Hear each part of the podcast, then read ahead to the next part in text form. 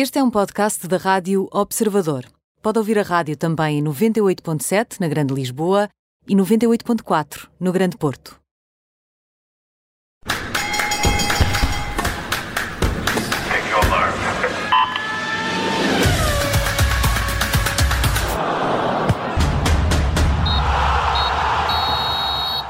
Bem-vindo a este Nem Tudo o que vai à Rede é Bola com Bruno Roseiro, Mariana Fernandes e comigo Aníbal Rebelo. Na segunda parte vai juntar-se a nós Beto Severo. Vamos falar sobre o Euro 2020. Eh, o antigo central da seleção vai estar connosco aqui para nos ajudar a perceber o que pode fazer a defesa portuguesa para parar Mbappé. Mas para já vamos até Budapeste. É lá que está a jornalista Mariana Fernandes. Está no quartel-general da seleção eh, portuguesa. Ora, Mariana, ontem Fernando Santos falava em azia que os jogadores portugueses viveram na viagem da Alemanha para a Hungria. Ora, do treino de ontem já se vê a recuperação do, deste mal-estar destes jogadores.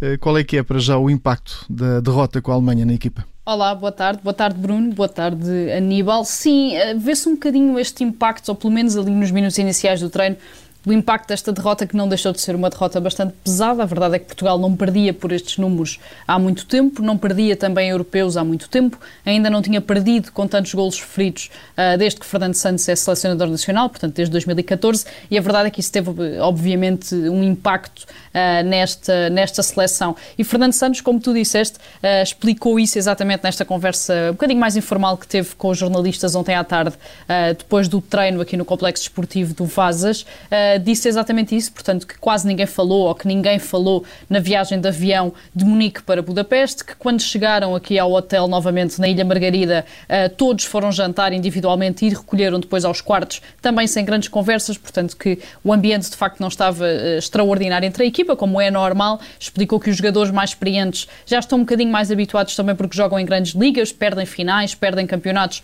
e que os jogadores mais novos também são um bocadinho mais reativos a este tipo uh, de resultados, portanto, portanto querem sempre ganhar o próximo e não ficam propriamente a pensar uh, no anterior e que isso também ajudou a que na manhã seguinte, portanto ontem de manhã, já durante depois o almoço e começando a conversar e a puxar uns pelos outros, foi isto que Fernando Santos disse, as coisas voltaram um bocadinho ao normal e ontem no treino, mesmo depois desse início um bocadinho mais a meio gás, digamos assim, ontem no treino já foi possível perceber que a equipa de Portugal está a tentar, obviamente, e tentou ontem e vai consegui-lo uh, voltar a esses níveis anímicos normais, até porque existe ainda um jogo por disputar e é um jogo que obviamente vai ser decisivo. Na tua percepção, Mariana, este, este ambiente mais pesado no grupo, que, de que forma é que vai afetar a preparação para o jogo de quarta-feira?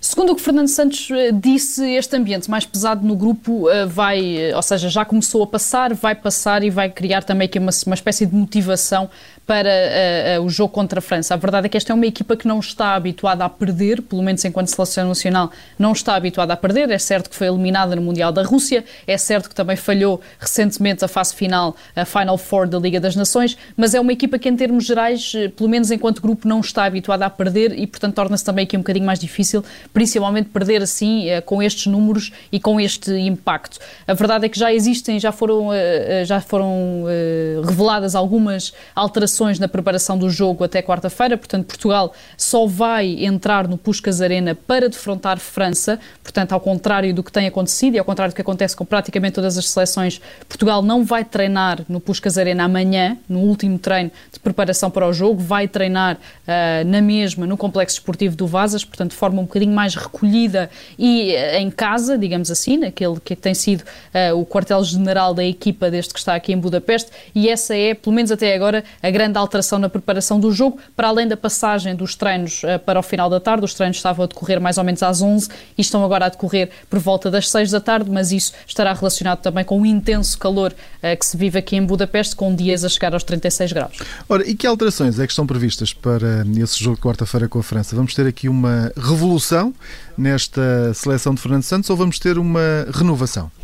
Eu aposto mais na renovação. Eu acho que Fernando Santos não vai fazer grandes alterações ao 11 inicial. Ele já explicou, já adiantou também nesta conversa que vai fazer algumas alterações, mas mais por fadiga do que propriamente por outra coisa. Explicou que está aberto, obviamente, a essas alterações por fadiga, por jogadores que estão mais cansados ou então por motivos táticos ou técnicos, portanto, que não vai castigar ninguém. Foi isto que disse, que por castigo não retira ninguém do 11 inicial, mas deixou logo, uh, uh, portanto, entender que vai mesmo fazer algumas alterações. Eu creio que a substituição mais uh, clara que irá acontecer é a titularidade de Renato Sanches, algo que tem sido, que tem estado propriamente, algo que tem estado em cima da mesa praticamente desde o início deste europeu, mesmo no jogo contra a Hungria, depois de Renato ter entrado muito bem, e principalmente agora contra a Alemanha, em que Renato entrou ao intervalo e também fez alguma diferença no jogo português. Acho que é quase certo que Renato vai ser titular, resta saber onde, portanto, se encostado à direita e, por exemplo, no lugar de Bernardo Silva, que foi quem substituiu uh, contra a Alemanha, ou se uh, no meio campo e para a saída, por exemplo, do William ou Danilo. Acho que esta é a grande dúvida nesta altura. Onde vai jogar Renato? Acho que que Renato vai jogar já é praticamente certo. À parte disso, não consigo ainda uh, perceber o que é que Fernando Santos quererá fazer. Já se percebeu que Fernando Santos aposta principalmente nesta altura nas entradas de André Silva ou de Rafa, quando quando precisa de ganhar, portanto, uh, provavelmente poderá também ir por aí no 11 titular, ainda que não acredito que faça realmente grandes, grandes, grandes substituições de fundo, vai apostar de uma forma um bocadinho mais geral no 11, que foi o 11 contra a Hungria, contra a França, com essa titularidade de Renato e, obviamente, também com a abertura para uma ou duas alterações. Mariana Fernandes, eh, tens andado aí a circular eh, por, por Budapeste. Vamos ter agora uma, uma reedição da final do Euro 2016, Portugal-França que lado é que vão estar os húngaros? Uh, tens essa percepção ou não? eu acho que os húngaros vão estar do lado uh, que lhes der mais jeito, não é? Eles também têm noção que têm de fazer o seu trabalho uh, contra a Alemanha para tentarem aqui ainda sonhar um bocadinho com esta passagem aos oitavos de final. Sabem que é possível, sabem que está tudo em aberto e, portanto, também estão muito focados uh, com esse jogo contra a Alemanha que decorre exatamente no mesmo dia, à mesma hora. Portanto, estão bastante concentrados aí. Obviamente que querem um resultado positivo uh, para eles uh, entre Portugal e França. E esta reedição da final do Euro 2016 acaba aqui, se calhar, até por ser um bocadinho uh, mais negativa para Portugal, obviamente tudo em termos teóricos, isto porque se olharmos para aquilo que foi o percurso da seleção francesa desde 2006 para cá, portanto, desde essa final que Portugal ganhou, e tal como Fernando Santos também disse ontem nesta conversa, França tornou-se uma seleção muito mais pragmática, portanto, é uma seleção que tem grandes jogadores, que tem uma grande equipa, que joga muito bem, mas mesmo quando não joga muito bem, consegue ser muito pragmática, consegue chegar ao gol e à vitória. É certo que não aconteceu recentemente contra a Hungria, mas a verdade é que é uma equipa eh, mais eh, direta e mais pragmática do que era nesse europeu de 2016, se calhar também por ter aprendido com essa eh, derrota contra Portugal, quando achou que já tinha a final praticamente ganha. E temos também de ter outro fator em conta, que não deixa de ser uh, um, um por maior bastante importante. Em 2016, nessa final, não existia um jovem rapaz chamado Kylian Mbappé. Muito bem. Mariana Fernandes, vamos continuar a acompanhar uh, com as tuas crónicas e também com a, com a tua voz uh, a prestação de, da seleção portuguesa, agora até nesta preparação para o jogo com França na próxima uh, quarta-feira. Quarta-feira, agora nós vamos às cartas com o As, o Joker e a carta fora. E agora, uh, Bruno, vamos ao As, ao Joker e à carta do Euro. Começas pelo As, é nosso, Cristiano Ronaldo. Vamos tirá-lo aqui do bolso e ver se nos chafa. Sim, fazer, fazer uma separação uh, que eu acho que começa a ser importante fazer a nível de seleção, que tem a ver com uh, aquilo que Portugal fez uh, globalmente e coletivamente e aquilo que Portugal continua a fazer individualmente. E neste aspecto, diria que ter um Ronaldo com, com três gols e uma assistência em dois jogos é, eh, se calhar, termos o Ronaldo que pouca gente acreditava que poderíamos eh, ter, e eu, para mim, eh, há ali cinco minutos de, de viragem naquele particular com Israel, que é quando o Ronaldo, aos 40 minutos, tem um livre que sai por uma das portas de acesso à superior norte do estádio José Alvalade e cinco minutos depois consegue marcar o gol contra Israel, que era um gol que se percebe que fazia falta. Tem batido uma série de recordes. Um, vamos acreditar que ainda vai ter mais do que um jogo na fase de grupos e, portanto, que poderá ter oitavos e quartos e meias para bater uh, mais alguns recordes. Tem sido o líder que, que Portugal uh, precisa sempre. E, portanto, diria que não é por uh, Ronaldo que Portugal vai chegar a esta terceira jornada dependendo apenas de si, mas sabendo que poderá ter puxado a calculadora para, para fazer as contas caso fique em terceiro lugar. E da mesma maneira como olhamos assim para Ronaldo, acho que também devemos olhar assim para todos os jogadores e para o próprio selecionador Fernando Santos.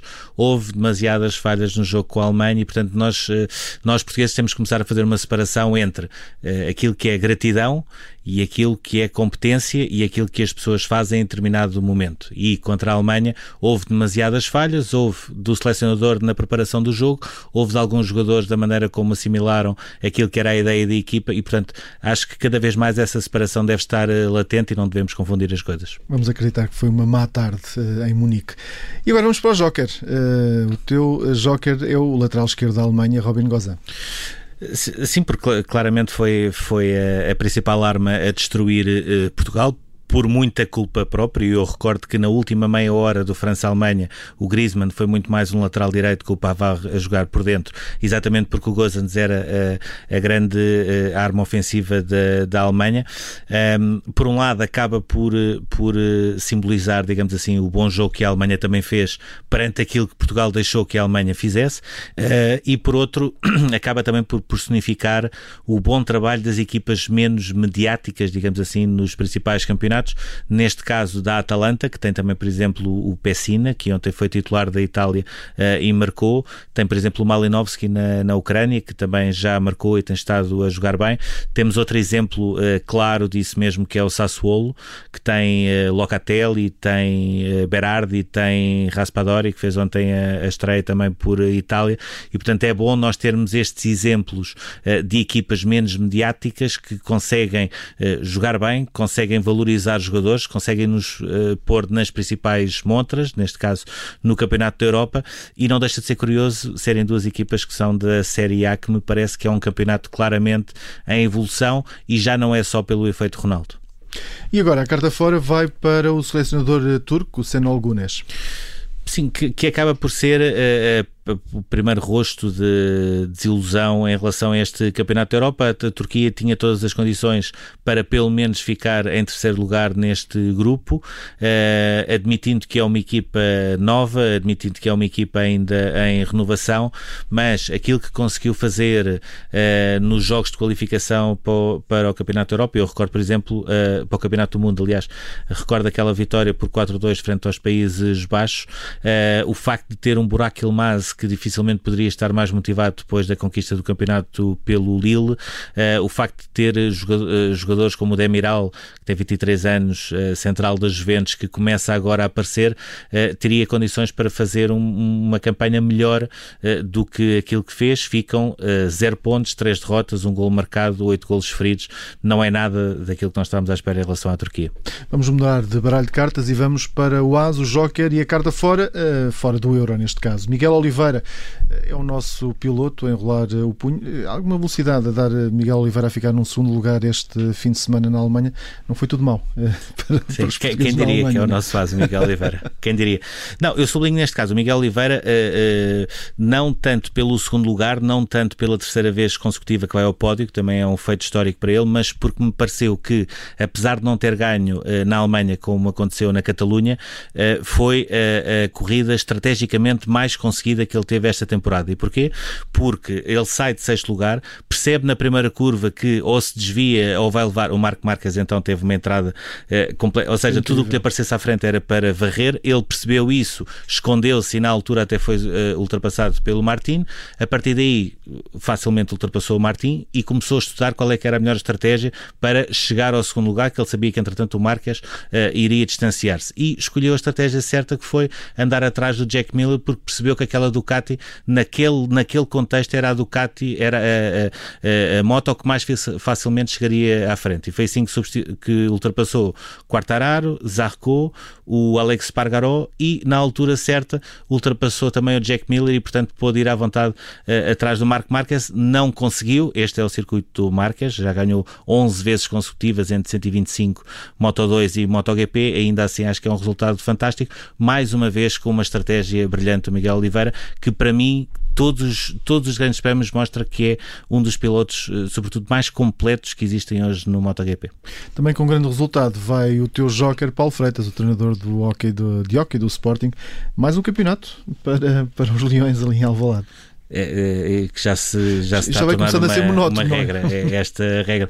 Eu, Paulo Freitas, eu destaco aqui porque existe de facto uma grande competitividade no nosso campeonato entre o Futebol Clube do Porto, Benfica, Oliveirense, o próprio Barcelos, que este ano uh, esteve muito mais forte e ainda assim, na hora da verdade, o Paulo Freitas conseguiu sempre uh, estar lá, conseguiu sempre ganhar.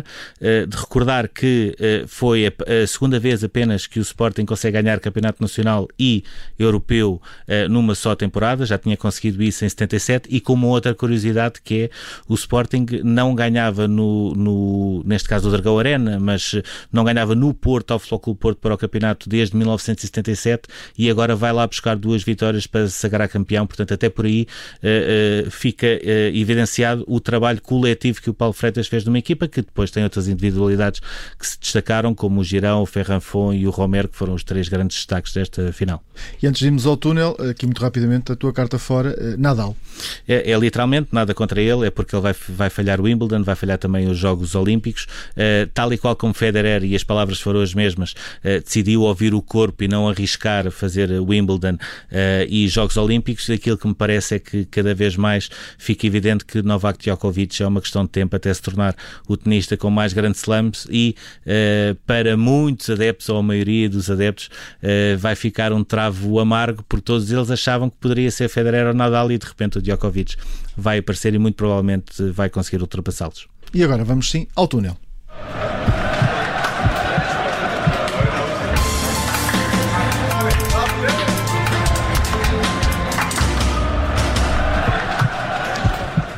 E vamos a contas, Bruno. Vamos aos orçamentos eh, do, de dois dos grandes, Benfica e Sporting. Sim, muito rapidamente para, para falar de, uma, de quase um paradoxo, digamos assim, eh, que aconteceu na última semana. Por um lado, o Benfica, que está a ter uma época muito complicada, não só a nível de futebol, mas também das dualidades, onde foi um falhanço quase total, arriscou, digamos assim, levar a votos o orçamento de 21-22 e conseguiu passar com 53% dos votos. Houve mais pessoas a votar contra do que a favor, mas os, os 50 votos, portanto, os sócios com mais antiguidade, acabaram por fazer a diferença com 392 a favor e 260 contra, portanto passou. Em relação ao Sporting, que nesta altura eu diria que uh, qualquer coisa que apresentassem em Assembleia Geral passava, se, uh, inclusivamente até aquele tema tabu de, de, vender a maioria do capital social, nesta altura passava tudo, porque sabemos que depende também muito dos resultados desportivos, uh, que teve, Sporting que teve o orçamento 2021 chumbado e não mais voltou a levá-lo à Assembleia Geral, já apresentou ao Conselho Fiscal esse orçamento, vai ter um, um saldo positivo de 79 mil euros, mas ainda assim com déficit de tesouraria, uh, e numa altura onde se levasse a votos claramente iria ganhar, ainda assim vai uh, adiar essa apresentação aos sócios e essa votação pelo contexto pandémico e, portanto, até 30 de setembro tem essa margem e ficamos à espera de quando será marcada essa Assembleia Geral. Muito bem, na segunda parte deste programa vamos falar com Beto Severo, vamos falar, e o destaque, claro está, é o Campeonato da Europa.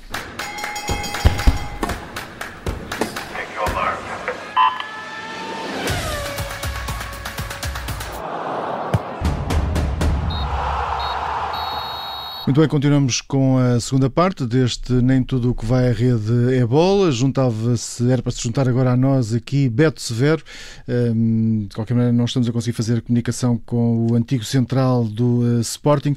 Uh, vamos continuar a insistir durante a próxima meia hora a ver se conseguimos entrar, uh, ver se conseguimos ter aqui em antena connosco. Mas para já, Bruno Roseiro, vamos falando de, de, Euro, vamos falando deste Euro 2020, do Campeonato da Europa, hum, até porque era esse um dos temas que iríamos abordar aqui com um, o Beto.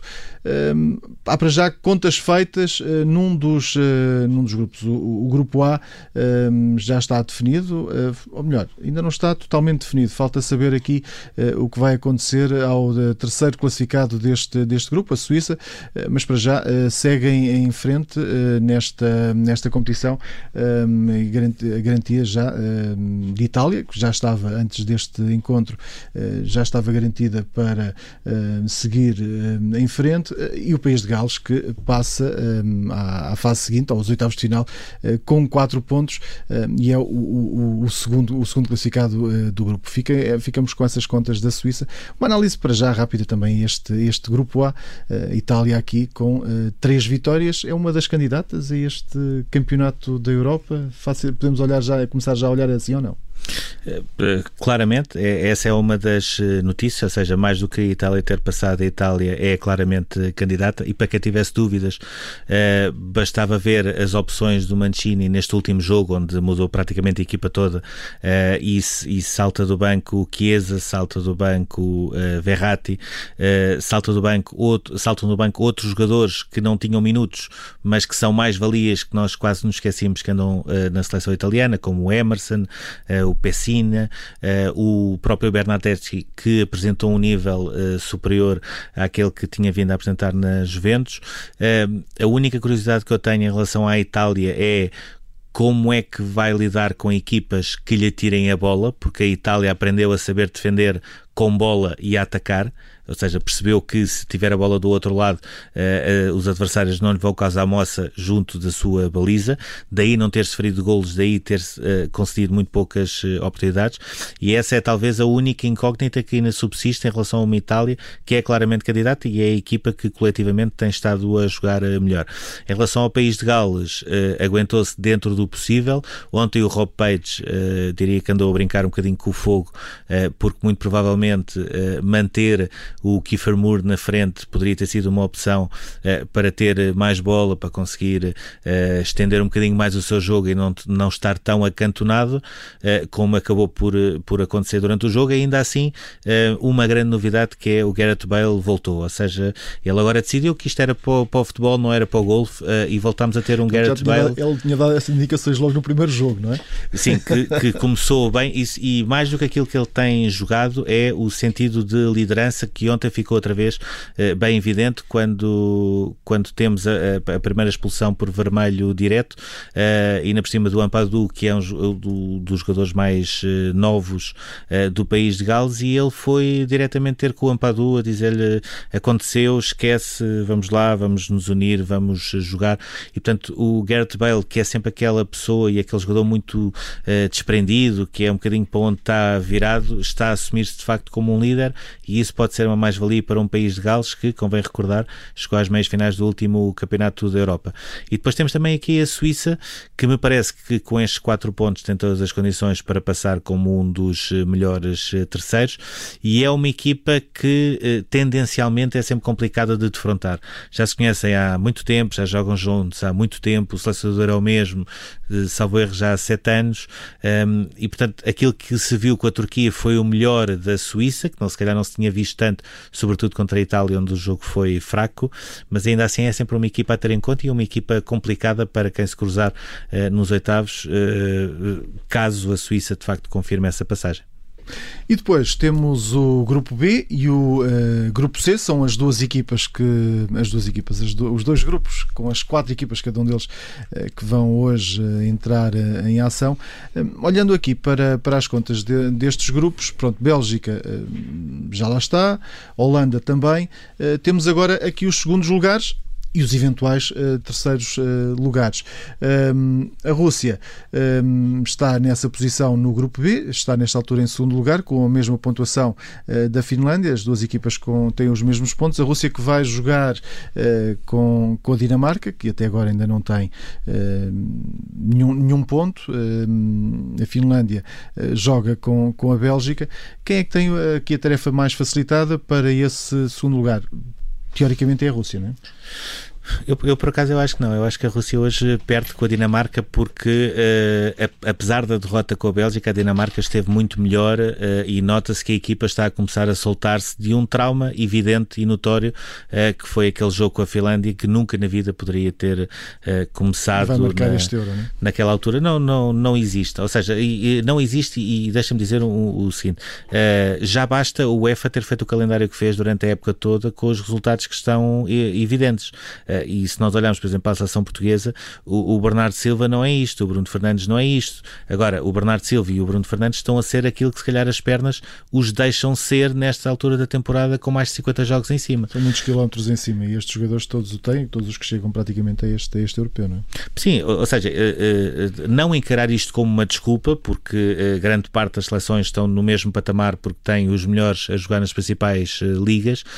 agora, estes jogadores estão completamente espremidos e, por exemplo, no caso da Dinamarca, chegar a um jogo como este e ter um, um golpe mental uh, como este é, é muito complicado. Uh, acredito que até porque o Eriksen já teve, já teve alta, já esteve com eles, portanto perceberam que, que, foi um susto enorme, mas que já passou. A Dinamarca tem qualidade, apesar de não ter Eriksen, é bom não esquecer que o Eriksen é o melhor jogador daquela equipa, uh, tem qualidade para ganhar a Rússia, que também não, mesmo ganhando a Finlândia, não fez assim um jogo propriamente muito bom. O estranho aqui é nós estarmos a olhar olhar para estes jogos não só numa perspectiva de, de, gostar de ver futebol, mas também já numa perspectiva de fazer contas para o terceiro lugar. Isso é que eu sinceramente que eu não, não estava não, não estava não estava à espera. Pronto, ou seja, tive de mudar o chip, tive de mudar o chip por causa disso. Uh, e portanto, claramente convém a Portugal que a Bélgica termine o grupo com 9 pontos, ou seja, que ganha a Finlândia. Isso é a garantia de que o terceiro classificado deste grupo vai ter sempre 3 pontos.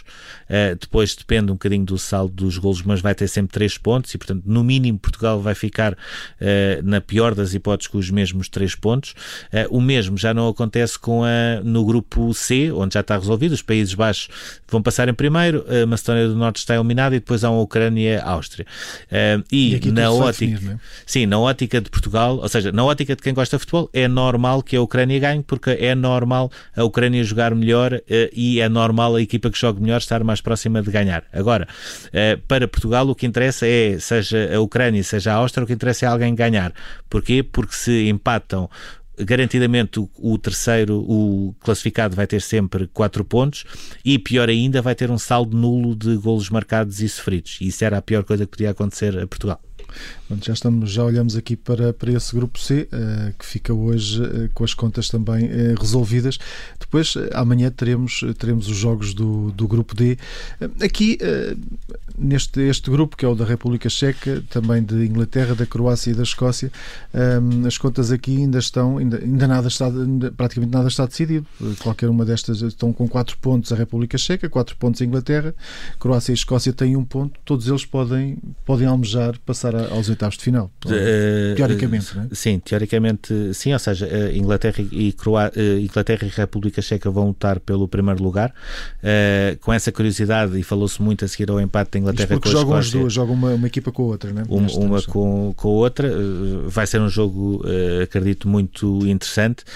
e com essa particularidade, falou-se muito a seguir ao Inglaterra-Escócia, que a Inglaterra não estaria a forçar muito para ficar em primeiro, depois por causa dos cruzamentos que poderá ter nos oitavos, nos quartos e nas, eh, nas meias. Sinceramente, não acredito nisso. Acho que a Escócia teve mérito na maneira como conseguiu travar a Inglaterra, que se mostrou uh, que, que, de facto tem grandes jogadores, mas há uma distância entre grandes jogadores e grande equipa. A Inglaterra, para mim, ainda não é aquela equipa que poderá ser, uh, nem, nem propriamente o Southgate é, é, é um indiscutível, porque as substituições, cada substituição era mais um coro de subios. Agora, uh, aqui a grande preocupação para Portugal é ver o, o que é que vai sair do Croácia Croácia, Escócia. E também aqui uh, é ao contrário da Ucrânia, Áustria, ou seja, na Ucrânia e Áustria é que ganhe qualquer uma, no Croácia e Escócia é se possível, empatem.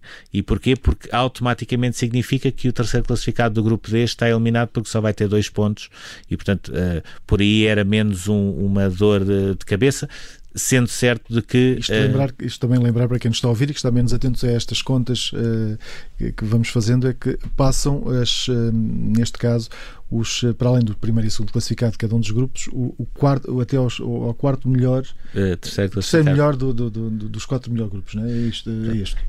Que é essa, que, ou seja, que no fundo é, é um bocadinho aquilo que, que aconteceu, aconteceu com Portugal em 2016, é aquilo que vai acontecer uh, também uh, agora, e sendo certo que, e convém sempre dizer isto, Portugal depende apenas e só de si para passar aos oitavos, ou seja, isto são cenários que se estão a fazer tomando em linha de conta de que Portugal pode não ganhar a França e a partir do momento em que a Alemanha ganhe à Hungria, eh, Portugal eh, poderá ficar ou vai ficar no terceiro lugar. Portanto, é, é sempre nesta perspectiva que nós partimos, eh, sabendo que Portugal, se ganhar à França, a França depois é que tem de fazer estas contas, não, não somos nós, a seleção nacional.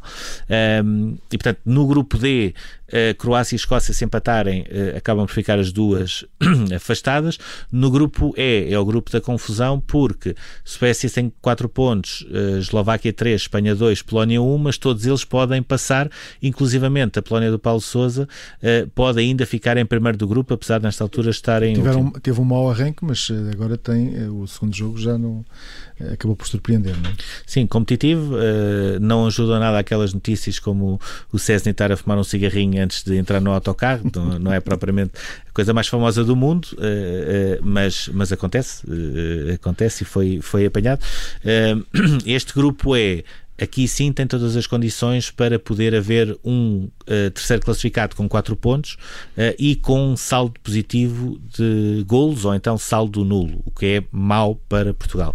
Uh, temos ainda assim, na parte mais esportiva, a grande incógnita que é o que é que vai ser da Espanha, porque a Espanha prometia muito, fazia muito, Luís Henrique só queria levar 24 jogadores por causa da competitividade interna, e hoje aquilo que nós conseguimos ver é quando ele tenta um, eh, ganhar jogos que estão mais complicados, porque as equipas contra a Espanha, por isso simplesmente dão a posse e baixam um bocadinho mais o seu bloco defensivo, eh, vai ao banco, tenta lançar Moreno, tenta lançar Sarabia, tenta lançar a Oyarzabal, que eu ainda não percebi porque é que, porque é que não é titular eh, pelo menos uma vez depois da época que fez na Real Sociedade, e os golos não aparecem, e isso pode ser um problema, e eu diria até que se a Espanha, por alguma razão, não conseguir ganhar a Eslováquia, que corre o risco de ser eliminada uh, diria que o Luís Henrique tem uh, os dias contados na seleção espanhola, porque uh, uma coisa é não ir até uma final, por exemplo, ou chegar pelo menos a uma meia final, outra coisa é ser eliminado na fase de grupos, por opções próprias que ele quis tomar e, portanto, também terá as consequências dessas mesmas opções. Só para olharmos aqui para estes resultados, do, para estes resultados, neste caso para a classificação do grupo E, a Suécia tem 4 pontos, a Eslováquia tem 3, a Espanha tem 2 2 eh, e a Polónia tem 1, um, eh, sendo que jogam eh, agora na próxima quinta-feira com a Suécia, a Suécia a jogar com, com a Polónia e a Eslováquia a jogar com, com a Espanha. Lembro que vai, vamos, vamos também acompanhar estes jogos aqui na Rádio Observador. E chegamos, chegamos ao nosso grupo, o, o grupo F. Contas, eh, contas também difíceis para, para Portugal, eh, mas eh, olhando aqui para esta classificação, França tem 4, 4 pontos, a Alemanha tem 3, os mesmos pontos de Portugal, que está em terceiro lugar, e a Hungria tem, eh, tem um ponto. Ehm, neste grupo F, a Alemanha vai jogar com a Hungria, eh, terá, eh, terá a vida mais facilitada, terão uma vida mais facilitada os alemães neste, neste encontro com, com os húngaros, que, que têm, que não, não tem sido propriamente uma, um osso fácil de, de roer, apesar, de, apesar da posição que ocupam. Sim, não tem sido fácil, mas começa logo um fator por ser esvaziado, que é vão jogar em Munique e isso faz toda a diferença. A Hungria a jogar na Puskas Arena uh, cheia com quase 70 mil é uma coisa, a jogar uh, fora de casa é outra. Uh, e aquilo que se vê da Hungria é uma equipa que dá tudo pelo jogo, que tenta disfarçar as, as carências e o facto de ser teoricamente mais fraco do que qualquer adversário no grupo F, mas parece-me que até pela, pela, pela própria dinâmica que a Alemanha conseguiu e pelo, pelo, aquilo que, pelo o, o próprio contexto e, e, pelo impacto que esta vitória de Portugal teve na Alemanha, que espantou os fantasmas que tinham sido criados depois do jogo com a França, uh, diria que a Alemanha é claramente superior e de uma maneira ou outra uh, deverá ganhar a Hungria. Portanto, Portugal tem de pensar apenas e só em si, no jogo com a França pensar que uh, vai haver muito mais do que um jogo. Uh, porque quer se queira, quer não, aquela final de, do Euro 2016 doeu uh, no ego, foi uma, uma coisa no, no ego, até porque dentro das rivalidades que existem nas seleções, não é a mesma coisa Portugal perder uma final em casa com a Grécia ou Portugal ir ganhar uma final a França, não é a mesma coisa, até pela ligação que nós temos, pelas comunidades, etc. Ehm, e portanto, por aí também vai ser um jogo diferente. E aquilo que Fernando Santos tem de fazer é, primeiro, um, perceber o que é que falhou com a Alemanha para conseguir separar uh, as más exibições individuais daquilo que os jogadores fizeram dentro de uma estratégia coletiva que estava definida e que não resultou, e é importante fazer isto, ou seja, uh, o Danilo e o William tiveram um jogo muito abaixo do normal, isso aí não há dúvidas nenhumas. Agora, interessa também perceber em termos internos é se o Danilo e o William cumpriram ou não cumpriram em relação àquilo que era o plano de jogo e a estratégia de jogo que Portugal tinha. A mesma coisa em relação ao Nelson Semedo. O Nelson Semedo teve um jogo eh, que, por exemplo, o Jornal AS nem sequer deu nota ao Nelson Semedo, ou seja, de 1 a 3 deu-lhe um traço, deu 0, mas interessa também perceber se o Nelson Semedo cumpriu ou não cumpriu aquilo que lhe tinha sido proposto em termos de estratégia de jogo. E, portanto, é neste âmbito que Fernando Santos deverá começar a trabalhar e depois, a partir daí, adequar uh, a equipa de Portugal ao, à, à, maneira de jogar da França. Daquilo que nós vimos, há um erro uh, crasso uh, de Portugal contra a Alemanha que vai ter de ser corrigido porque uh, pode correr muito mal contra a França e que tem a ver com as ajudas que o Nelson Semedo tem uh, a fechar do lado direito. A França, para anular uh, o Gozans e para anular a própria dinâmica ofensiva da Alemanha pela esquerda, aquilo que fez foi, começou a puxar o Pavard mais para dentro, quase como um terceiro central, e o Griezmann, na última meia hora, funcionou quase como uma espécie de lateral direito, o que também diz muito, gosto ou não do Griezmann, diz, diz muito do altruísmo que ele tem enquanto jogador, uh, ou seja, que pura e simplesmente abdicou de, daquele papel de estrela para se colocar ao serviço da equipa e para conseguir esse 1-0. Portugal isso não aconteceu, nunca houve um Bernardo a fazer quase de um falso eh, lateral direito, nunca houve um Rafa que no quarto golo do Gozans ficou bem patente uh, que também falha, porque o Nelson Semedo vem defender dentro como é suposto e o Rafa é que devia acompanhar o Gozans e não acompanha. Portanto, esse é um princípio que deverá ser estudado qual é a melhor maneira de uh, encontrar ajudas e compensações para o Kylian Mbappé, que vai cair sempre no lado esquerdo, e agora que o Benzema está a jogar cada vez mais por aí, uh, não ser uh, muitas vezes apanhado o Nelson Semedo em situações de um para um. e depois tem a ver com a maneira como Portugal consegue esticar o jogo. Foi outra falha que aconteceu com a Alemanha, que foi, além de não ter bola, nunca conseguiu encontrar a linha de passe para conseguir sair em transições e causar moça na equipa da Alemanha. E isso aí poderá também ter a ver com a entrada de Renato Sanches e eventualmente mais alterações uh, no meio campo, que será o setor que terá mais alterações de todos, me parece. Entretanto, temos também esta, esta informação, né, que o Dembélé já está, está fora do Euro, é, é uma baixa nesta, nesta equipa de, uh, francesa, mas que é uma, acaba por ser uma, uma seleção, como se costuma dizer, uh, qualquer 11, é, é, é, os 11 que estão lá dentro e os 11 que estão cá fora. Aquilo é, é trocar e, e, e, jogam todos na mesma, não é? Sim, independentemente de, do empate agora com a Hungria, não há grandes dúvidas, eh, não há grandes dúvidas sobre isso.